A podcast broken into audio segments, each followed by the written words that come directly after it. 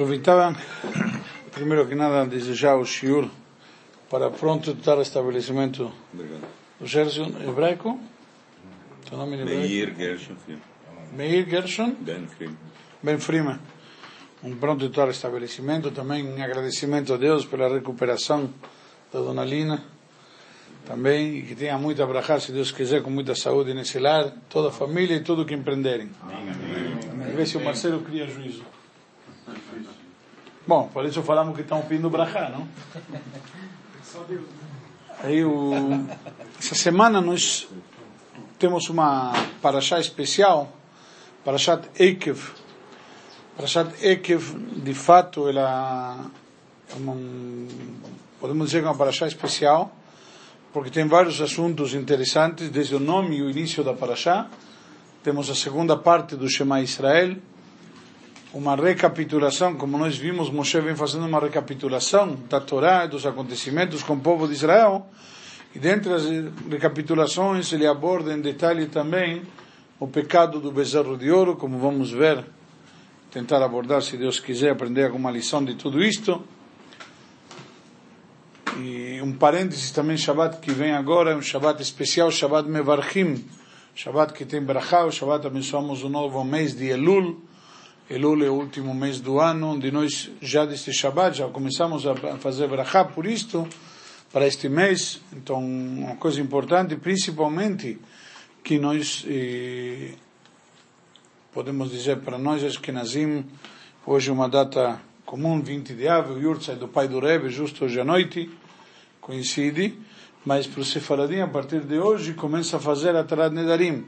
Eles fazem três vezes a Tarat Nedarim, uma das vezes é hoje à noite, justamente por quê?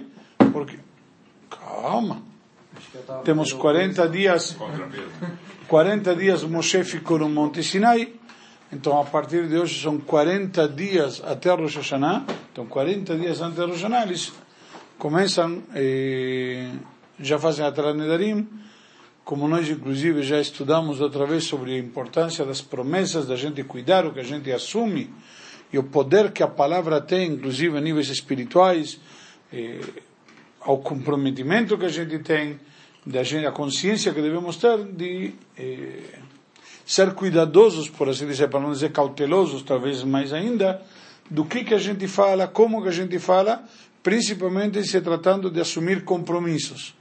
Então, o famoso Blineder é uma questão simplesmente da gente não assumir o compromisso que a gente eventualmente possa não vir a cumprir. Então a gente a absolvição da promessa simplesmente para a gente, no caso, se for o caso, não ter aquela cobrança no Rosh Hashanah de assumimos compromissos e Deus dizer, está vendo, você assumiu e não cumpriu. Então não temos essas pendências. Voltando, isto basicamente sobre a Tarat de hoje à noite. Nós costumamos fazer a Tarat Nedarim, vamos estudar mais na frente, véspera de Rosh Hashanah, como todo ano, esse é o costume Ashkenazi. Inclusive este ano temos um acréscimo a mais, nós estamos encerrando o ano de Shemitah. Só, só vou esclarecer agora, vamos falar oportunamente, mas já que estamos falando, que não fique o tema inconcluso, ou pela metade. O ano de Shemitah é um ano eh, que conforme a Torá ele anula os, as propriedades voltam aos seus donos, se anulam as dívidas e se anulam eh, todos os empréstimos, etc., que não foram devolvidos. Nossos sábios instituíram que se faz um prusbul, uma transferência das dívidas para o tribunal, uma vez que transfere para o tribunal, então ele se dá o direito, se guarda o direito de cobrá-lo sempre que quiser. Foi uma abertura, uma brecha que nossos sábios encontraram, não para garantir quem está emprestando de poder cobrar, porque as pessoas pararam de emprestar. É simples, eu corro o risco de perder minha dívida, o que, que eu faço? Não empresto. Então eles fizeram isto para facilitar o coitado que precisa pegar o empréstimo, porque ninguém vai querer emprestar para ele. Se eu te empresto no início dos sete anos, tenho sete anos para te cobrar, para te encher a paciência e te processar, se for o caso, para poder receber o que eu te emprestei. Porém, se eu não tiver uma brecha, dois anos antes, um ano antes, ninguém emprestava nada. Por isso que se instituiu esse negócio chamado Prusbul. O Talmud traz uma discussão se o sétimo ano ele absolve, por assim dizer, ele anula esses empréstimos no início do sétimo ano ou no fim do sétimo ano. A Torá diz no sétimo ano. Quando no sétimo ano? O sétimo ano tem 365 dias, a grosso modo. No calendário hebraico não é assim, mas para facilitar o entendimento. Quando que é? Então, no início do sétimo ano, no término do sétimo ano. Por essa razão, por via das dúvidas, costumamos hoje em dia a gente segue a linha de fazer o prosbul por via das dúvidas na véspera do Rosh Hashanah do sétimo ano, na véspera do Rosh Hashanah, quando se termina o sétimo ano, já na véspera do início ou no final do sétimo ano. Então, desta forma, a gente está cumprindo com este assunto eh, do prosbul em relação aos empréstimos. Então, estas são as duas coisas básicas que temos especial véspera Rosh Hashanah este ano. E só lembrando, então, consequentemente, por este ser um ano sabático, ano de Shemitah, o ano que vem também é um ano especial no calendário judaico, é chamado de Shnat Hakel, o ano de reunião, de congregação, onde existe a mitzvah, nós vamos ver mais na frente, já no finalzinho da Torá, uma das últimas mitzvot na Torá, onde a Torá estabelece Hakel et ha'am anashim nashim vatav, deve congregar todo o povo, homens, mulheres, crianças, inclusive o estrangeiro que mora com você. E aí se, o conta que se montava um palanque e o Kohen Gadol lia lá trechos seletos da Torá para trazer temor a Deus e reverência. E com isto, as pessoas eh, se reuniam e devem se reunir. Hoje em dia, uma lição que fica para nós, não temos o Beit HaMikdash, não tem o rei que faria todo este ritual, mas fica o bom e tradicional conceito de reunião. Aquilo que nos diz o famoso rei Davi nos Salmos, Hine matov manaim shevetachim gam yachad. Que bom e bonito quando os irmãos estão juntos. Então, é uma boa oportunidade, uma boa desculpa para sempre congregar e reunir, como estamos fazendo já agora, encerrando este ano, já se preparando para começar o ano que vem, que vai ser o ano da reunião, se Deus quiser, e mais ainda, quando o motivo da reunião é em torno da Torá, então já é mais ainda. Um parêntese, o porquê avô nos diz, é, baseado no Zohar, o Zohar traz uma frase, a kolbe azarash quinta sharia. Sobre cada dez do grupo de Israel, a divindade está pairando sobre eles. E uma coisa interessante, porque avô diz, com vários números, inclusive Deus vem para um que o chama, etc. Avô alecha berachticha, etc mas dez não tem nenhum requisito. Mesmo se estamos os dez juntos, fazendo nada. Não fazendo bobagem, fazendo nada. Já, a divindade já está presente. Quanto mais ainda, quanto esses dez estamos estudando Torá, fazendo berachot, etc. Então, obviamente que isso tem um, uma força a mais. O nome da nossa parashá, parashat Ekev. Ekev significa por quanto. Veia Ekev Tishmeun, e será por quanto vocês ouvirem as palavras de Deus, aí vai ter consequências. E isso é um assunto que vamos discutir em detalhe. E outra explicação da palavra Ekev, literalmente significa calcanhar. E Rashi menciona isto e diz: Ele mitzvot shadam dash beakevav. São as mitzvot que a pessoa pisa com calcanhar. O que significa pisa com calcanhar? São as mitzvot que a pessoa não tem cuidado com elas. A gente fala, a pessoa anda de pontas de pé, certo? Que, quando você anda de pontas de pé, por exemplo? Não fazer barulho. Ele não é casado, né? É quando eu chego aqui de madrugada em casa. problema. E, e, pessoal, na verdade vocês me surpreendem com esse tipo de comentários. É o clube do Bolinha. Na verdade, a questão não é necessariamente de não fazer barulho, porque depende o piso que você tiver em casa, o sapato que tiver calçando, etc. Para a mulher não acordar. Eu entendi o conceito. Para a mulher não acordar e perceber o horário que você voltou e o estado que você voltou. Exatamente. Mas. É, não sei o que é isso. Você vai casar, você tem. Você ainda tem os 40 dias de. Não, tem um pouco mais, mas você tem 60 e poucos dias de, de vida ainda. Rabino, se vem da sinagoga, não importa o estado. E da sinagoga só tem um estado que você pode vir espiritualizado. Então, o conceito na prática, quando você anda de, de pontas de pé, se refere, por exemplo, quando você tem, um exemplo, cacos de vidro. Então você é cuidadoso de onde você pisa. Ou seja, o andar de pontas de pé é uma questão de quê? Cuidado. Um zelo especial ao caminhar. Ao caminhar. Isto, quando você pisa com calcanhar, o que significa? Estou não me, estou me importando onde eu piso. Dizem nossos sábios, tem coisas que a gente não é cuidadoso na vida. Coisas que a gente não repara onde a gente pisa. O que significa isto? Coisa simples. Quando você tiver o piso, por exemplo, está sujo, o piso está molhado, que alguém está fazendo faxina, você vem com, com o sapato, com... você pisa para sujar o menos possível. Seja, seja como for, você é cuidadoso. Essa é uma expressão que utiliza aqui para nos dizer tem coisas na vida que a gente não repara, a gente não presta atenção. O porquê avô nos ensina que a pessoa deve ter cuidado de uma mitzvah simples como de uma mitzvah importante. Por quê? Nós não sabemos o valor ou a recompensa que temos das mitzvot. Tem pessoas que são cuidadosas com mitzvot importantes. Que significa? Você ouve falar, é comum, me, me acontece com frequência, a pessoa dizer, Rabino, eu cuido dos dez mandamentos. Entre parênteses, não é tão bem assim, porque isso de cobiçar as coisas dos outros não é, tão, é um dos dez mandamentos. Mas quando ele vê o carro do outro, puxa que carrão, etc. Não? Então as invejas, etc., então, fazem parte. Mas as pessoas cuidam das mitzvot grandes. que são mitzvot grandes?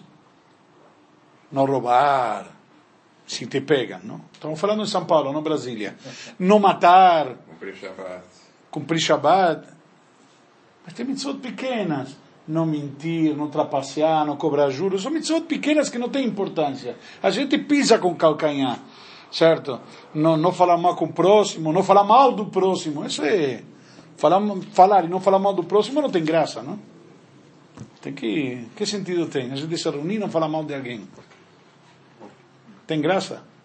Para nós até tem, mas para a mulherada aí começa. Está vendo? Isso, perdão, perdão, você me faz lembrar, Ricardão, o, o Razonish, ele, oh, perdão, Razonish, o Hafetz Haim, ele escreveu um livro, ele era muito conhecido, vários livros, aliás, sobre Lashon sobre falar mal. E o primeiro livro que ele escreveu, ele saiu para vender de porta a porta, se conta a tradição, ele vendia. E ele foi uma, uma vez vendendo uma casa e falou: Olha, eu queria ter, ter um livro aqui que eu escrever sobre falar mal do próximo e tudo mais, então acho que é muito importante. E aí a pessoa falou: Olha, Rabino, não sei, eu não, eu não preciso desse livro, mas meu vizinho.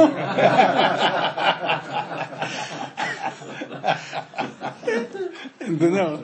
Você acabou de fazer um, é, um paralelismo. Não, não, um paralelismo. Você não fez o mesmo. Não, mas ainda bem que todo mundo riu. Quer dizer, nós estamos todos no mesmo barco. Baruch atah Adonai Jacob O barco é o mesmo. Então, voltando ao assunto. Tem mitzvot que a gente não repara. Nos diz Rashi que na prática essa recompensa da qual nos fala a Torá logo em seguida, que é isso que vamos discutir depois, se deve justamente ao que nós chamamos os pequenos detalhes. Os pequenos detalhes são justamente como calcanhar. O que é o calcanhar? O Rebbe de Gur explicou uma vez por que justamente usa esta expressão para dizer cuidado e zelo, porque o calcanhar é o que sustenta todo o corpo, toda a pessoa. O calcanhar nós demonstramos que ele é uma coisa que você é displicente mas é o que te sustenta. Quanto tempo você consegue ficar de pontas de pé? O calcanhar é o que te, o que te assenta. E essas pequenas coisas são que nos assentam. São as coisas que definem quem nós somos. A gente se define como o quê? Com os pequenos detalhes de cada um. Quando você quer definir, entre aspas, ou descrever alguém, ou fazer referência ou alusão a alguém, você não fala, ah, aquele lá que não fuma.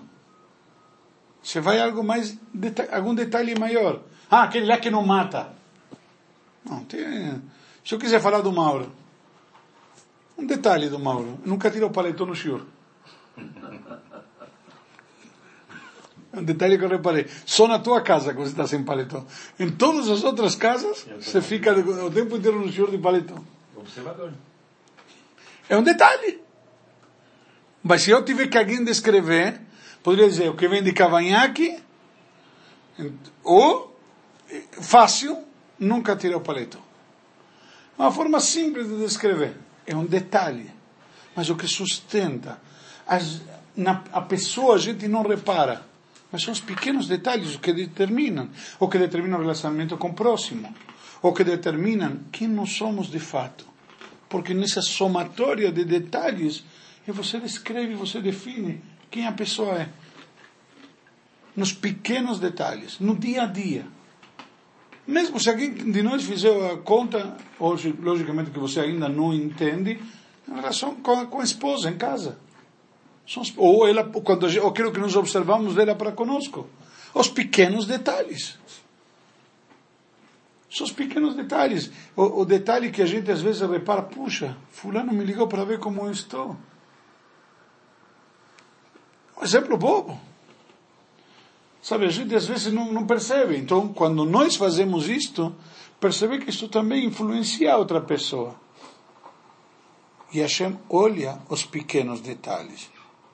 Os pequenos detalhes pode ser uma palavra que, como nós falamos, como eu costumo sempre falar, que nos ensinam nossos sábios, que constrói ou destrói. Então, simplesmente os pequenos detalhes são os que podem fazer ou definir e fazer toda a diferença. Em português se diz vulgarmente a primeira impressão é que fica, certo? Porque a tinta está boa. Depois, nas segundas impressões, não sabemos. já começa a desgastar. Mas por que, que a impressão é a primeira impressão que fica? A primeira impressão é que é um detalhe. O que, que significa uma impressão? O que, que é uma impressão? Por exemplo, primeira vez que você vê alguém, como ele está vestido, como ele está se apresentando, os modos dele, não definem quem ele é. Só um detalhe.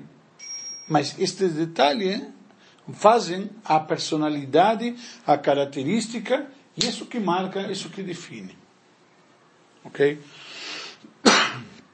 Então, por um lado, o calcanhar é um detalhe, mas por outro calcanhar, o cal, por outro lado, perdão, o calcanhar é o que define, o que sustenta a própria pessoa. Então, do mesmo jeito que sustenta a pessoa, que sustenta nós. Então, os pequenos detalhes são importantes. Muitas vezes a pessoa diz, ah, o cara fica olhando, como chama, buscando, procurando picuinha, coisa pequena. Às vezes existe isso, mas o conceito que cada coisa pequena faz ao todo. E é muitas vezes o que nos distingue, os que nos define, de sermos quem e como somos. A Torá nos ensina aqui, eu vou mudar um pouquinho de tema totalmente para outra explicação. A Torá começa dizendo na Parashá, e, e o que acontecerá como resultado de vocês escutarem destas leis e cuidarem de seu cumprimento, certo? Então Hashem vai manter a sua promessa, chamar Hashem Avotecha, o pacto e a palavra, a promessa que Deus fez para os, teus antepassados. O que, que significa? Se você faz a tua parte, Deus faz a dele. Literalmente. Primeiro que nada.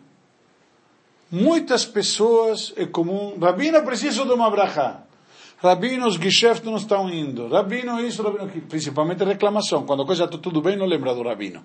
É, faz parte. Mas, a gente representa o muro das lamentações. Então, é uma forma bem fácil de descrever a questão.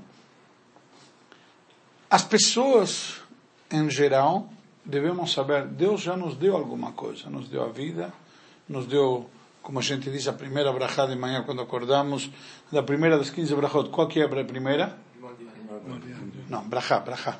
Temos 15 brachot. Essa é a brachá do banheiro. Depois tem a brachá de 15 brachot, que deu discernimento.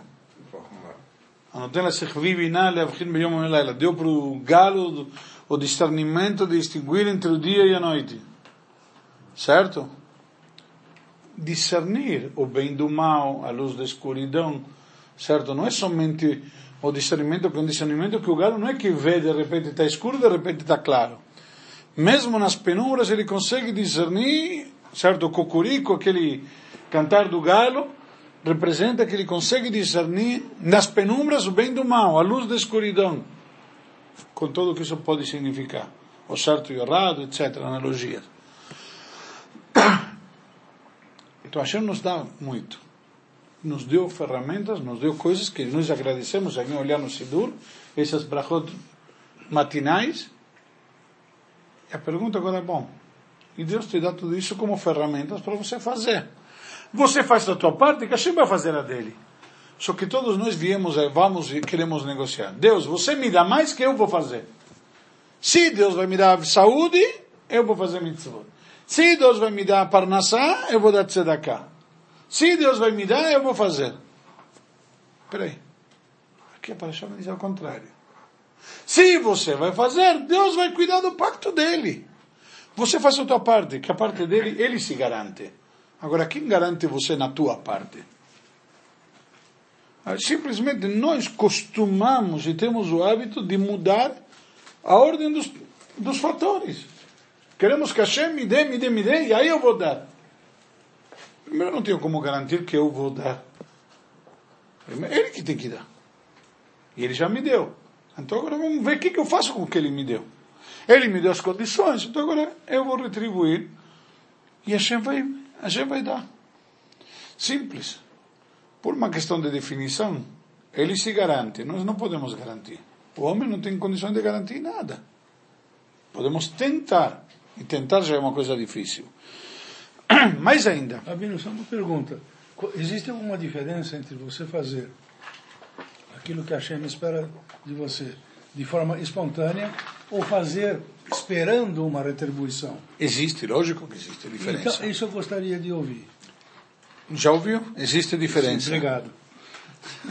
Agora eu vou te explicar. Você falou que você queria ouvir. Já, eu, te, eu te fiz ouvir o que você queria. Obrigado. Vamos lá. A Gemara nos ensina uma frase que está trazida principalmente em relação a Abraão Avino. Gadol metzuve veose, meino metzuve veose. Isso é uma grande novidade. Depois eu, eu falei em hebraico, vou traduzir. É maior aquele que faz sendo ordenado do que aquele que faz sem ser ordenado, espontaneamente. Nós, seres humanos, obviamente pensaríamos o contrário. Lógico. Um exemplo prático, eu chego em casa, um exemplo muito hipotético, não? Vamos dizer que meu filho está aqui no Brasil. Eu chego em casa e ele me diz: Oi pai, tudo bem? Tô, te trouxe um cafezinho. Isso é melhor, provavelmente, para nós seres humanos, do que eu chegar em casa e dizer: Eliel, me faz um café. E ele fazer o café, que já é um milagre, não? Mas, qual vale mais? para nós, para nós, se ele teve espontaneamente, ele teve, como chama essa, essa a iniciativa de me oferecer o café. Porque ele quis, não Só que satisfazer o desejo dele. Ou eventualmente me pedir alguma coisa em troca. Não necessariamente é o desejo dele. A moral dele está ruim. A moral dele está muito alta. Só estamos trazendo um exemplo. Mas é uma realidade. Aí, então, nos ensinam aqui nossos sábios, na prática, é maior quem faz aquilo que é pedido. Por quê? Primeiro que quando ele faz o que ele quer, ele não está se importando comigo, está se importando com ele, como você bem disse. Segundo, o que ele está querendo me trazer, talvez nessa hora eu não estou afim de um café. Eu vou tomar o café para agradá-lo, porque ele, bom, já que teve, como chama, iniciativa, boa vontade, vamos lá. Eh, faz lembrar aquela famosa história do rapaz que vem na casa, vem conhecer a família da noiva, da namorada, primeira vez que vem, e aí a, a, a mulher serve um jantar e serve para ele um prato aí de sei lá o quê, e o rapaz, para ser educado, fala, puxa, está uma delícia. O que que acontece com o rapaz? O resto da vida vai ter que comer a mesma coisa que ele detestou. Só porque ele falou está uma delícia, ah, ele gostou, vou fazer sempre para ele. Eu tive esse problema, Rabino, não esqueço nunca mais. Você ficou careca disso, não? Nossa, não, você não tem ideia. Se depois vocês quiserem, eu conto que vale a pena. Ele não casou mais. Por isso não casou mais. Desistiu. Eu me assustei. Vamos lá. O que acontece? Na hora que você pede algo, certo? Na hora que você pede algo para alguém, aí é o contrário.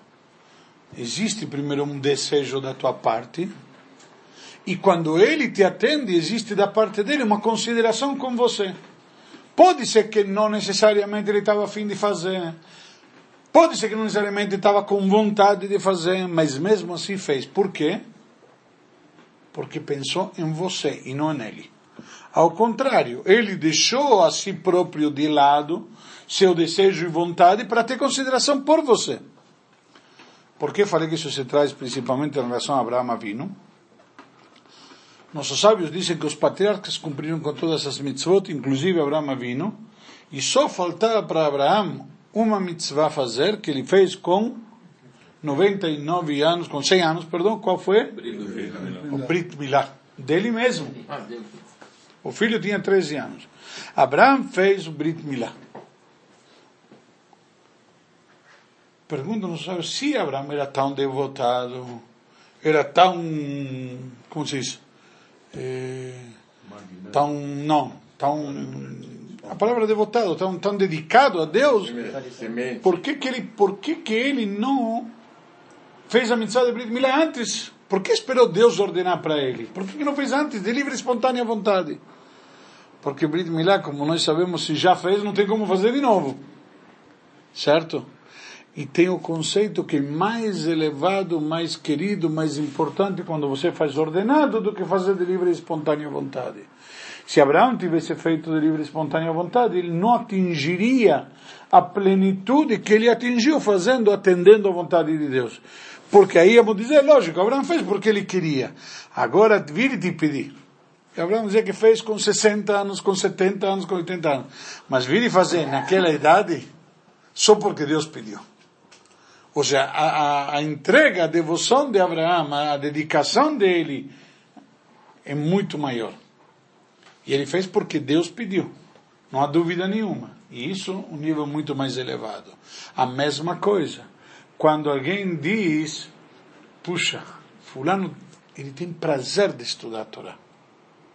E a gente tem que ter, estudar a Torá, às vezes, não está afim, lógico, fica é muito mais é, eventualmente fácil para não dizer agradável, assistir um jogo de futebol ou um show, um show de música.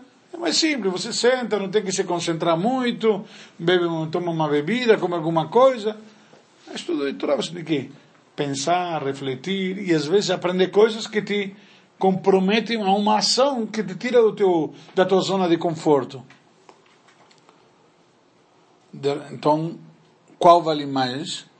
Quando você estuda a Torá, porque Deus quer, não porque você tem vontade, não porque você tem prazer.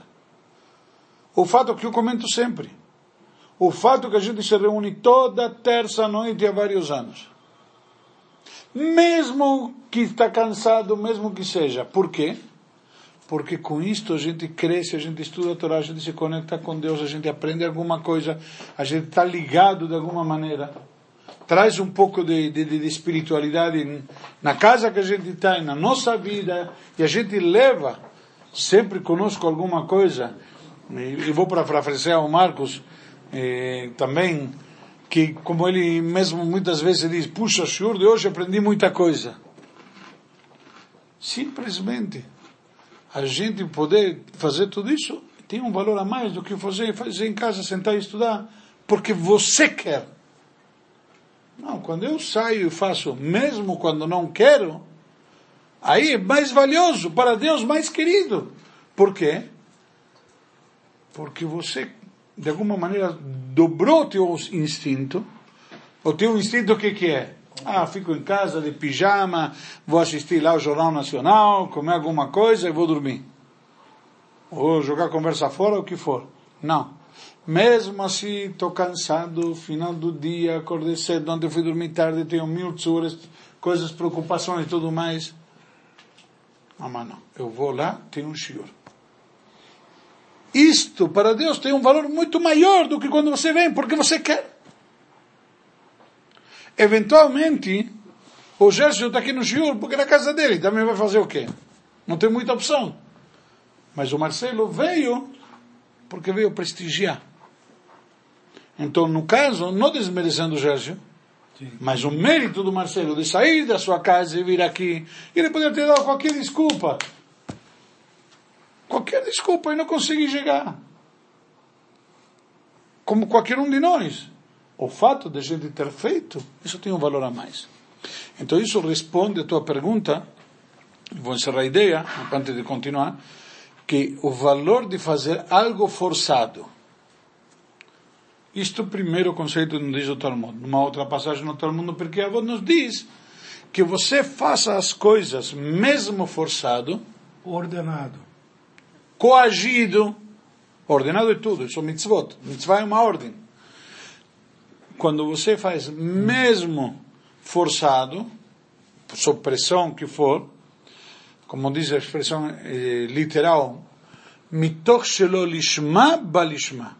Porque uma vez que você faz por interesse, você vai chegar a, ver, a fazer desinteressadamente. Ou seja, você veio eventualmente porque você vai vir aqui e vai encontrar fulano que vai te, te devolver um dinheiro que estava te devendo.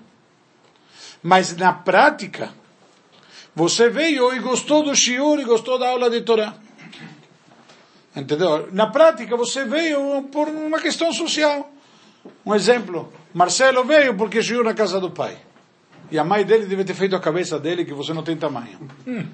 É, Marcelo? Mas, aí então, o,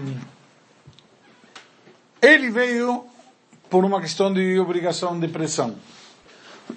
Vamos dizer na prática que ele gostou do shiur. Marcelo já tem, já tem. Já tem, já tem, obrigado. O, vamos dizer que o Marcelo gostou do shiur e aí depois ele começa a frequentar porque ele gostou do shiur. Então o que que significa? Ele veio por pressão, mas uma vez que veio por pressão, ele descobriu a beleza que tem na Torá. Alguns conseguem descobrir a beleza num shiur, outros levam mais tempo. É que é uma pedra que devemos polir. Conhece? Na prática, como você, quando você vai e descobre a beleza da Torá, e você vem pela própria beleza. Por isso, então, se você vem emendando um no outro e fortalecendo mais a ideia. Por esta razão que diz o rei Salomão, Hanoch lanar pidarko gam yasur mimena. Educa uma criança de acordo com seu jeito, mesmo que envelhecer, ele não vai se afastar deste caminho. Pergunta justamente sobre este versículo, o Tânia traz este versículo, diz é, o fato de que você vai educar a criança do seu jeito, o jeito da criança, prova que não é o caminho da verdade. Então, qual é a virtude de ensinar uma criança um caminho que não é o caminho da verdade, que chega ao ponto que mesmo quando envelhecer não vai se afastar disto? Então, simplesmente um pai ensina a criança a vir na sinagoga de pequena porque o rabino dá pirulito. E ele gosta. Só que depois ele vem porque tem o amiguinho. E depois ele vem porque tem a namoradinha. Só que vai chegar um dia que ele vai vir porque tem a Torá. Porque tem Hashem, porque tem Deus.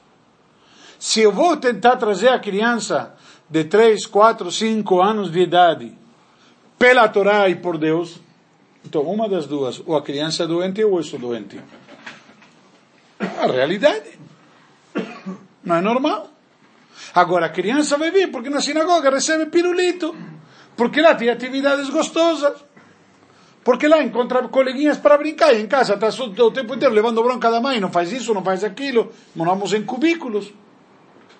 Então a criança vem na sinagoga e ela se diverte, então ela veio para onde? Veio para um lugar onde a coisa é agradável essa agradabilidade que ela tem na sua concepção de criança de algo fútil, ela vai crescendo e sentindo que a criança é seu habitat normal, não é algo estranho para ela. E nesse habitat normal para ela, ela acaba que descobrindo amigos e shiurim e um conforto espiritual e uma conexão onde ele trazendo um pouco do mundo fútil e banal no qual a gente convive e começa a descobrir coisas muito mais eh, perenes e valiosas do que aquilo que a gente lê na capa do Estadão dia a dia. Então simplesmente ele, ele veio por uma coisa que não é o verdadeiro, mas depois ele fica. Então, da mesma forma, isto fortalece mais ainda. O que nós falamos, no início vem desse, por interesse, mas depois acaba vindo pelo interesse da Torá, não por interesse dos, dos paralelos. Ok? Quando diz, por exemplo, Mitoch Shelo Lishma, ou seja, não é pela Torá, ele vem Lishma, vem pela Torá. Ou seja, no início ele vem porque querem muitas pessoas, acontece na sinagoga, na prática. Ele começa a frequentar a sinagoga porque precisa falar Cádiz. E depois ele cria o hábito, tem um shiur que é gostoso, tem os amigos, e tem uma turma legal, e ele se sente bem, ele faz bem, e aí ele começa a criar o hábito. É da mesma maneira, quando qualquer ambiente que a gente está. Agora, de cara, de cara, de cara pela Torá, não é a regra, vamos dizer. Não vou dizer que não existe, mas não é a regra. Ok? Então, isso que está dizendo aqui existe claramente. Agora entramos no outro conceito. Você abre uma porta para um assunto muito interessante. Se é assim, como combina com aquilo que diz o Talmud? Então, se diz, Deus diz que vai te dar recompensa e vai te dar as coisas, como pode ser recompensa? Existe recompensa para uma mitzvah? Você colocou tefilim, como diz aqui, se você vai ouvir as mitzvot de Deus, Deus vai te dar o quê? Ele vai gostar de você, e vai te multiplicar, e vai abençoar o fruto do teu ventre, o fruto da tua terra. O que significa o fruto da tua terra? Vai ter parnonce. Cioè, você colocou tefilim, vai ganhar dinheiro. O que tem a velho com bugalho? Tudo. Me explica porque não entendi. não, não, não estou brincando. Não, você faz porque. porque você Não, amor, não você faz. Desculpa, se eu fiz algo material, que Deus me dê algo material, mas eu não fiz algo material, eu fiz algo espiritual. Sim, você cumpriu, Perdão, eu te fiz um favor, Não, você cumpriu uma mitzvah. então que Deus me pague com, com Olamabá, me paga com, com frutas na árvore. Fiz uma mitzvah, fiz algo espiritual. O tefilim não é algo material. O tefilim, eu com algo material fiz algo espiritual. Sim, vai te dar um conforto. Até a tua própria consciência. Quem falou que eu tenho? Rabino, deixa ele responder. Não, não, eu, eu, eu entendi, mas eu quero demonstrar que são, perdão, eh, você está fazendo, são parâmetros totalmente diferentes. São conceitos diferentes. Se eu faço algo espiritual, Deus tem que me recompensar com algo espiritual. Eu faço algo material, me recompensa com algo material. Isso não é matemática, Rabino. Não é matemática, é natureza. Deus criou no mundo uma regra chamada natureza, e pela qual o mundo se rige. Não adianta eu plantar cevada e colher pepino. Peraí. Isso não é natural. É biologia, desculpa. Mas isso é natureza. Não é biologia, isso é uma regra da natureza. Se eu plantar pepino, vou colher pepino, não vou colher arroz. Por que, que eu faço uma mitzvah? Eu faço algo espiritual e colho algo material. Desculpa. A natureza, Deus a criou o mundo com. não é, você vai na sinagoga, escuta o rabino falar, você vai na escola, teu pai, teu avô fala, você tem que fazer mitzvot, teu, teu bem, faça, faça aos outros que você quer que faça para você. é isso, perdão, é isso que estou perguntando. É, Por quê? Está errado. Essa, essa é a pergunta. Por quê? Porque você foi ensinado a fazer isso. A Torá está me dizendo isso aqui, isso que eu estou questionando. Eu li a Torá e não estou conseguindo entender. Porque se agrada a Deus. Eu agrado a Deus e Deus me recompensa com quê? Você você Na prática, uma resposta simples. Você usou a palavra. Eu agrado a Deus no dele, ele me agrada a mim no meu. O que, que me agrada a mim? Fruta na árvore, parnassá. Por quê? Porque sou um ser material. Não adianta Deus me recompensar, em toda a Torá, não adianta Deus me recompensar com espiritualidade. Ninguém vai ter interesse. É simples. Você trabalha, final do mês você quer receber dinheiro. Não adianta dizer, vou te dar ações na Petrobras que daqui 20 anos vão valer. Não, não quero. Vai tirar saúde. Com ações da Petrobras acaba a saúde. Mas você é ser Eu quero que entenda o conceito. Mas Deus poderia me prometer o Lamabá. Mas não me promete o Lamabá. Mas você é um ser espiritual aqui nesse mundo também. Por essa, mundo, perdão, né? isso, é isso que eu estou explicando. Mas é, perdão, é isso que eu estou explicando. O certo seria que Deus me oferecesse o Lamabá, ações no mundo vindouro. Eu faço mitzvah aqui, coloco tefilim, eu vou colher o Lamabá lá no mundo vindouro. Isso que Deus deveria me dizer. O que importa mais é enquanto você está aqui. Mas, Ou não? mas eu- perdão, mas tudo que eu faço enquanto eu estou aqui é para colher lá. Lá Ao ponto, no Lamabá, ao ponto que a Gemara diz, Schar mitzvot alma leika. Não existe recompensa das mitzvot neste mundo.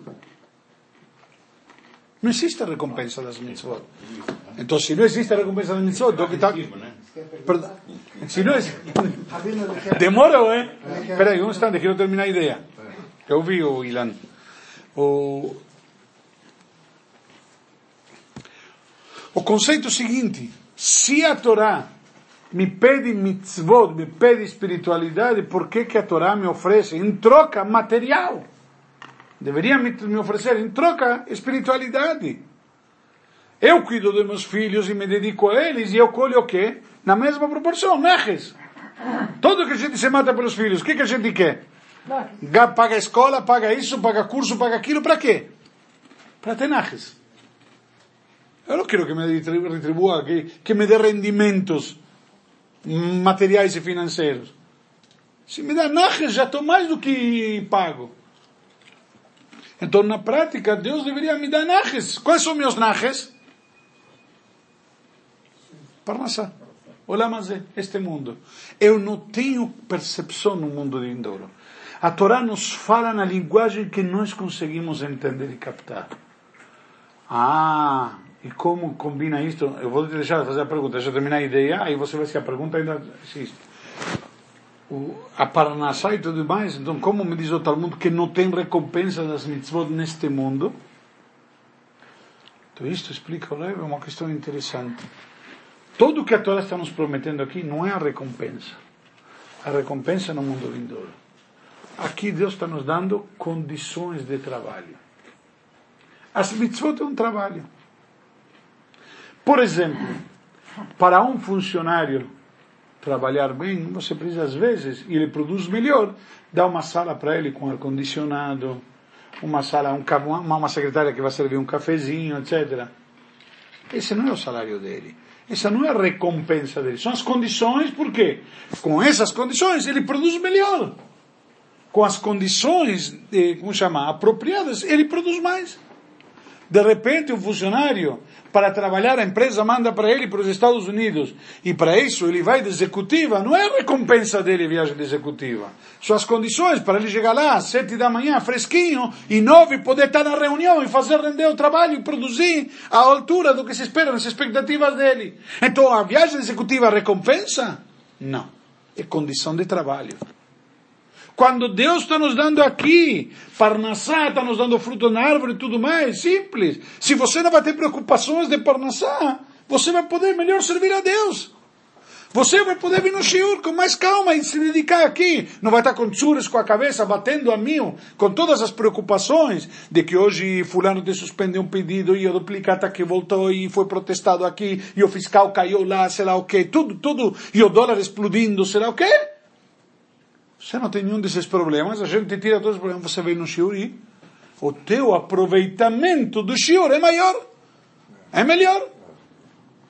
Consequentemente, tudo que nós estamos vendo aqui não é recompensa. São condições para a gente melhor poder cumprir. Logicamente, para o porteiro, você não dá ar-condicionado e cafezinho. Dá aquele café de meia. Agora para o executivo lá, dá uma sala com secretária, ar-condicionado, poltrona de couro e. Por quê? Porque ele, com essas condições, vai cons conseguir gerar e produzir muito mais. É a mesma coisa. Então, se eu vou ser o porteiro, a Hashem vai me dar as condições de porteiro. Se eu vou ser o executivo, Deus vai me dar as condições de executivo. É simples. Deus respeita as leis da natureza que Ele mesmo estabeleceu no mundo. Você faz material e colhe material. Você faz espiritual, colhe espiritual. Ah, mas para poder fazer mais espiritual, preciso mais condições. É simples. Tem a famosa história do Id que foi para o Kotel. E começou, Deus, por favor, me dá condições para poder conseguir um emprego. Deus, se eu conseguir um emprego, eu vou poder mandar meu filho para a escola. E Deus, se meu filho vai na escola, eu vou poder, com o emprego, eu vou poder comprar os sapatos para ele, que já está furado o que ele tem. E Deus, se você me dá todas as condições, meu filho, outro filho, eu vou poder fazer bar mitzvah, eu vou poder comprar um tefilim para ele. E se você me dá um emprego, minha filha, se Deus quiser, eu vou poder comprar um vestido para ela poder sair e conseguir um shidach, um bom rapaz para casar. Do lado estava um grande empresário, falou, e estava tentando pedir para Deus para seus negócios. Aí olhou para o cara do lado e falou para ele: Desculpa, qual é o teu problema? Cinco mil reais, está aqui, não me enche, deixa meu, meu guichefta agora com Deus. Não, não atrapalha. Na prática é a mesma coisa. A gente às vezes pedindo coisa pequena. Quando temos condições de tratar de algo bem grande, algo bem maior. Hashem deparou para nós coisa grande. Am Israel, o povo escolhido, não é escolhido para ficar na praia, na praia no Nordeste, tomando água de coca na, na beira da praia. Nos escolheu para algo diferente, para algo muito mais profundo, para algo muito mais sério.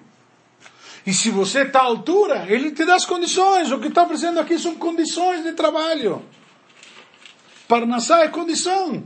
Agora, se você usa o dinheiro para fazer mil plásticas e viajar de executiva para ficar tomando água de coco, Deus te diz, sabe o que? Para isso você não precisa das condições. Agora, se com isso você aproveita e compra mais um livro de Torá, e compra um etrog, meudar, e faz questão de comprar um bom tefilim, é, não. Então Hashem vai te dar condições melhor para você poder fazer melhor mitzvot. Estamos às vésperas de Rosh Hashanah, a gente faz uma campanha para distribuir para Tzedakah. Pessoa que vem na sinagoga, disse essa noite, ano passado viu o depoimento do Carlão, lembra? O Durval que conseguiu levar a cesta, daquela vez a cesta para aquela família. A alegria que a família recebe quando recebe uma cesta que para nós são coisas que talvez são corriqueiras. Por quê? Porque para ele é importante. Agora imagina para Deus o fato de nós mesmos se fazer. Eu peguei o Durval e falei, pega, vai e leva você. Puxa, que memória, Rabino. Imagina se eu lembro, imagina como Deus lembra. A memória dele é mais infalível. Muito bom. Essa valeu a aula. É, também achei. Pode perguntar, Aina. Na verdade, acabou respondendo, mas deixou uma dúvida. Porque tem grandes sadiquim que eram muito pobres. Muito, que eles não, assim, comem de brazucha, próprio... Bravo. Teve aqui no Brasil, alguns anos atrás, o Rabino Abraham Tversky. Não sei se alguém ouviu falar dele, um grande psiquiatra. Ele deu várias palestras e ele foi hospedado, vamos dizer, por assim dizer, nós fomos os anfitriões da nossa sinagoga. Então tive a oportunidade de eu sentar com ele várias vezes. Fizemos um jantar de Shabbat na sinagoga para um petit comitê, eram, sei lá, 60, 70 pessoas. Ele é uma pessoa muito especial, acima da média. Escola Paulista de Medicina pagou uma fortuna na época para poder ele dar, ministrar uma palestra lá. Enfim, ele contou uma história, estou fazendo questão de contar de quem ouvi, porque, porque a voz nos diz. Todo aquele que fala e cita eh, a fonte, ele traz salvação ao mundo. Então, o mundo está precisando muito de salvação, principalmente o Brasil hoje em dia. Aí o, ele contou uma história muito bonita. Ele estava escrevendo na época um livro que já saiu no mercado sobre eh, comentários da Tfilá. Então ele comentou, estava comentando comigo, de manhã temos todos os dias de manhã uma brachá que a gente fala, com exceção de Tisha B'Av e Yom Kippur, brachá Baruch Ata Hashem Elokeinu Melech HaOlam She'asa Kol Tzorki.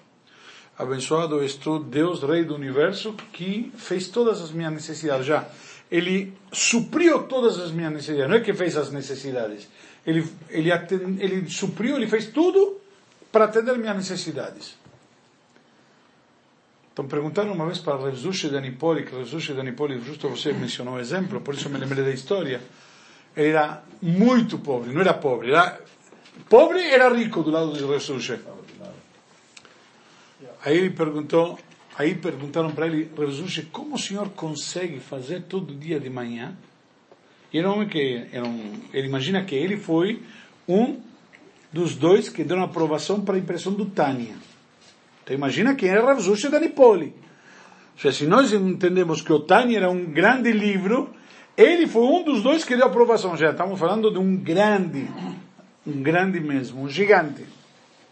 Então perguntaram para ele como ele podia fazer brachá com kavaná todo dia de manhã, quando chegava nesta brachá que Deus me fez, quando ele não tinha nada.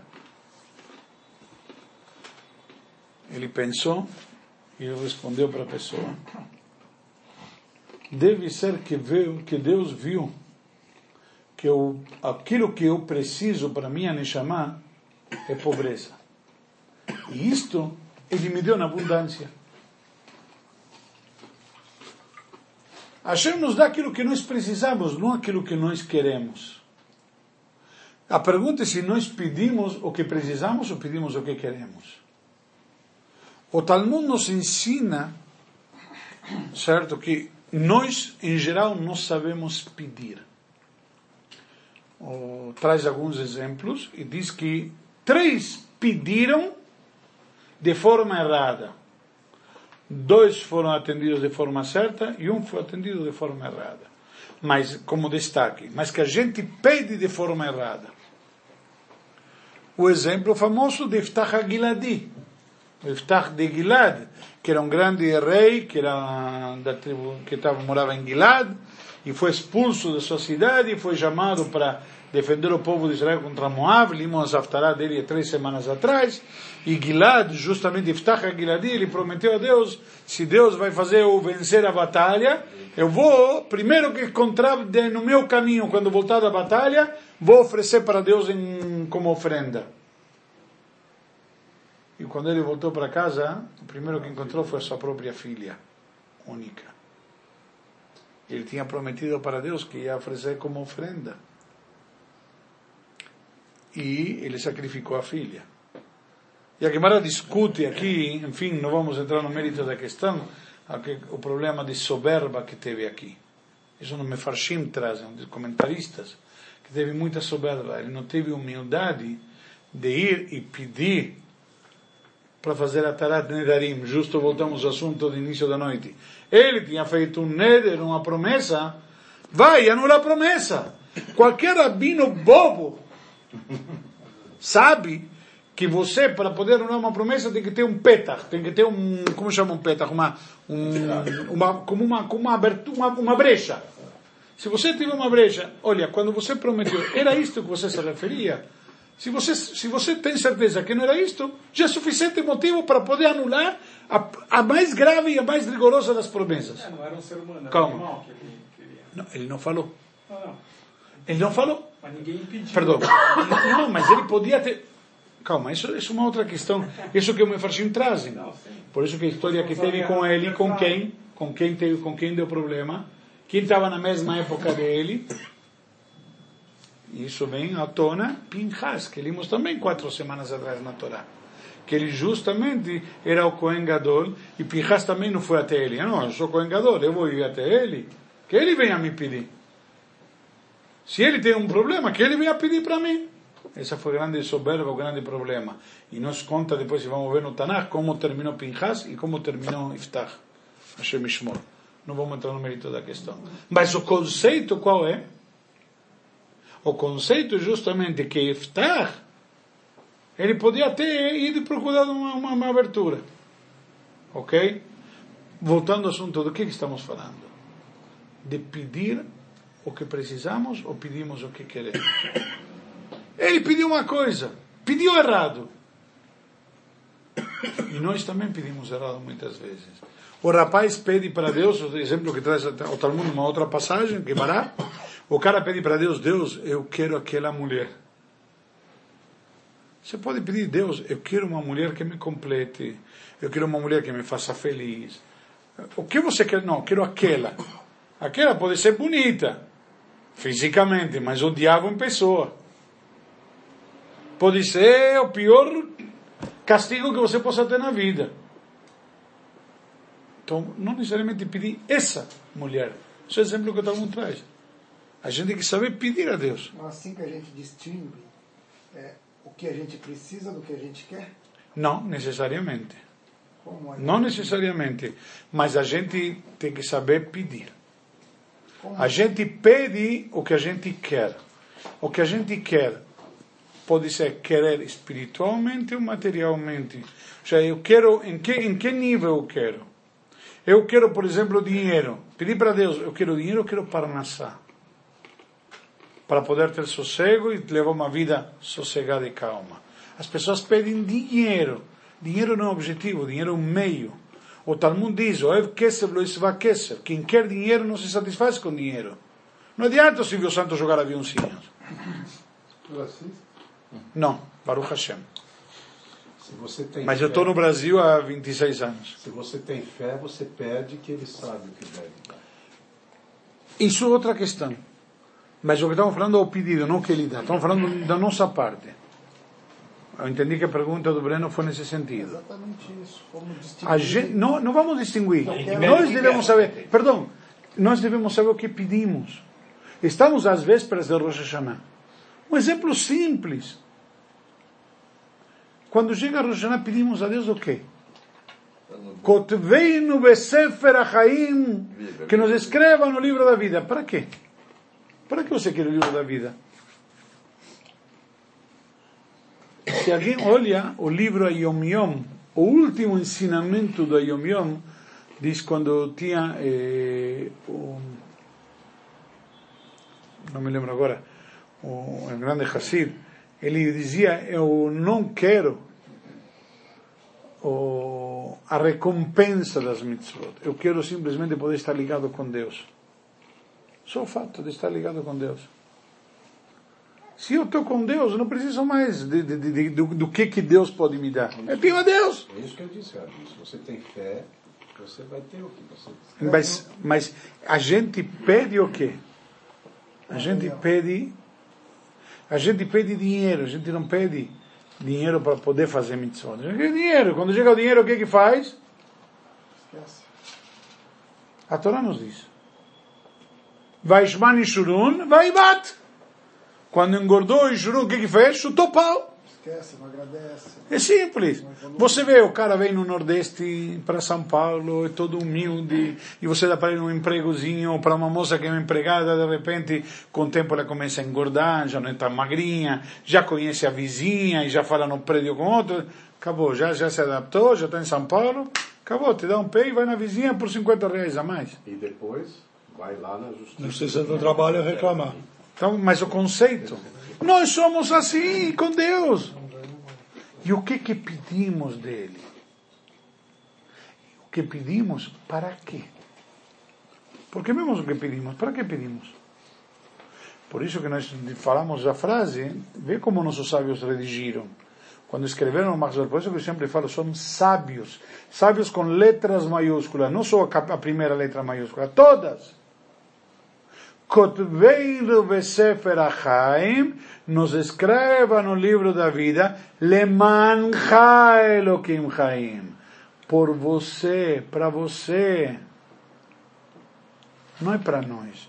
Não é que eu pedindo que Deus me escreva na vida porque eu quero ficar para mim. Como falamos antes, no início, eu faço para mim. Eu faço para Deus. Se Ele me dá um ano mais de vida, nesse ano eu vou poder mais mitzvot fazer, mais me dedicar a Ele. Então, para que que eu peço um ano a mais? Porque nesse ano eu vou poder fazer mais que do Hashem. Vou poder fazer mais mitzvot e trazer mais espiritualidade ao mundo. Que para isso que a Neshama veio ao mundo. Não veio para ficar final de semana na beira da piscina, no Guarujá, ou no Juqueí, ou onde for, tomando água de coco, no conceito. Veio para algo um pouco mais do que isto. Posso estar no Guarujá, fazer um kiddush, fazer tefilá, ler a Torá, Acender as velas. acender as velas e assim por diante. E trazer a Deus lá no Guarujá. E não ir no Guarujá para esquecer de Deus. Então o cara diz, Deus, eu quero que você me dê uma casa no Guarujá. Para quê? Para esquecer de você. Porque quando quero lembrar de você, vou no Shio do Malovani. Ao contrário. Vamos parar por aqui. Já foi, é hoje. Muitas revelações hoje, hein, Rabino? Muito bem. Silvio Santos tudo. Tem uma frase famosa, né? Cuidado que você pede para Deus